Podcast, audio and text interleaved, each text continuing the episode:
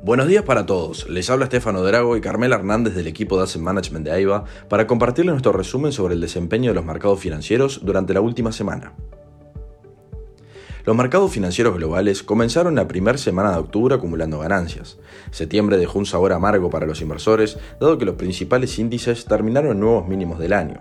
Sin embargo, los mercados comenzaron el último trimestre con una nota positiva.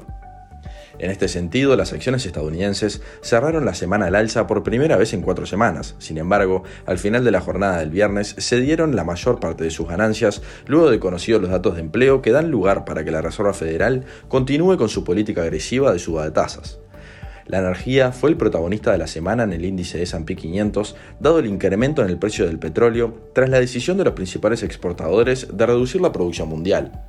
Por el lado de Europa, los mercados también ganaron terreno, siguiendo la tendencia de sus pares globales, con la esperanza que los bancos centrales locales comiencen a reducir los aumentos de la tasa de interés. Mientras tanto, en Asia, luego de un septiembre agitado, la primera semana de octubre experimentó un sólido rebrote.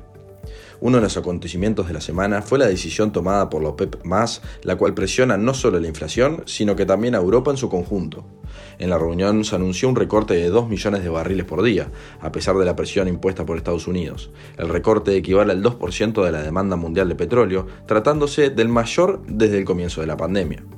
De todas formas, se estima que el recorte real en la producción de la OPEP programado para noviembre, estará muy por debajo de la cifra revelada en la reunión del grupo el miércoles, siempre y cuando Kazajstán pueda superar los recientes problemas de producción.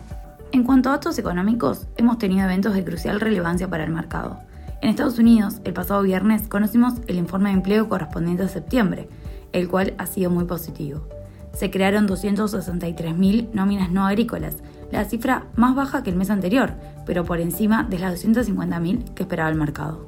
Además, la tasa de desempleo bajó al 3,5% desde el 3,7 de agosto, mientras que el mercado pronosticaba el mismo nivel de desocupación.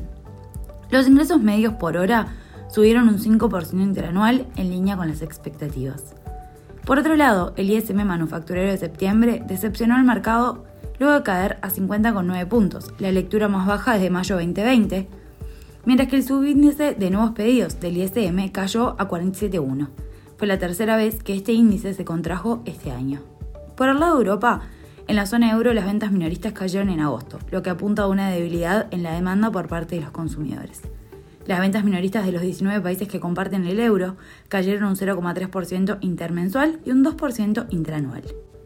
Por el lado de Asia, en China la semana pasada fue feriado nacional y por ende no hemos tenido grandes novedades, mientras que en Japón el sector de los servicios entoró en terreno expansivo durante el mes, alcanzando un PMI de 52,2 puntos. También se conoció que el índice compuesto mejoró 51 puntos desde la lectura de 49,4 de agosto. Las acciones japonesas terminaron la semana significativamente al alza, con el Nikkei acumulando una suba de 4,6% y el Topix aumentando un 3,9%. En lo que respecta al mercado de renta fija, hemos navegado otra semana más de fuerte volatilidad. En este sentido, el índice Mood, que mide la volatilidad del mercado de bonos, se sitúa en 153 puntos, acercándose a niveles máximos en el año. La tasa a 10 años se posicionó alrededor del 3,89%, acumulando 10 semanas continuas de subidas por primera vez desde 1984. En cuanto al mercado de divisas, la moneda estadounidense, luego de varias semanas de fortalecimiento, presentó cierta moderación, manteniéndose estable en la última semana. De todas formas, en el corrido del año, el DXY acumula una subida de más de un 17%. Por su parte, el yen vuelve a devaluarse frente al dólar. En este sentido, el ministro de Finanzas de Japón sostuvo que están preparados para tomar medidas decisivas si persisten los movimientos excesivos de la moneda japonesa. Además, anunció que las reservas extranjeras cayeron notablemente como consecuencia de la intervención de la venta de dólares. Esta semana los inversores estarán atentos al comienzo de la temporada de reportes corporativos para el tercer trimestre. Como siempre, serán los bancos los primeros en reportar. Cuatro de los principales bancos americanos presentan sus resultados este próximo viernes. Entre ellos se destaca Wells Fargo, Morgan Stanley y Citigroup se espera que los resultados muestren caídas en los ingresos netos. Si bien el sistema bancario suele ganar más dinero cuando aumentan las tasas de interés, tenemos del otro lado la salud de la economía en general, la cual muestra una desaceleración global. Los inversores también mirarán de cerca los acontecimientos económicos que sucederán esta semana. En Estados Unidos se destaca el dato de IPC, que tendrá lugar el jueves.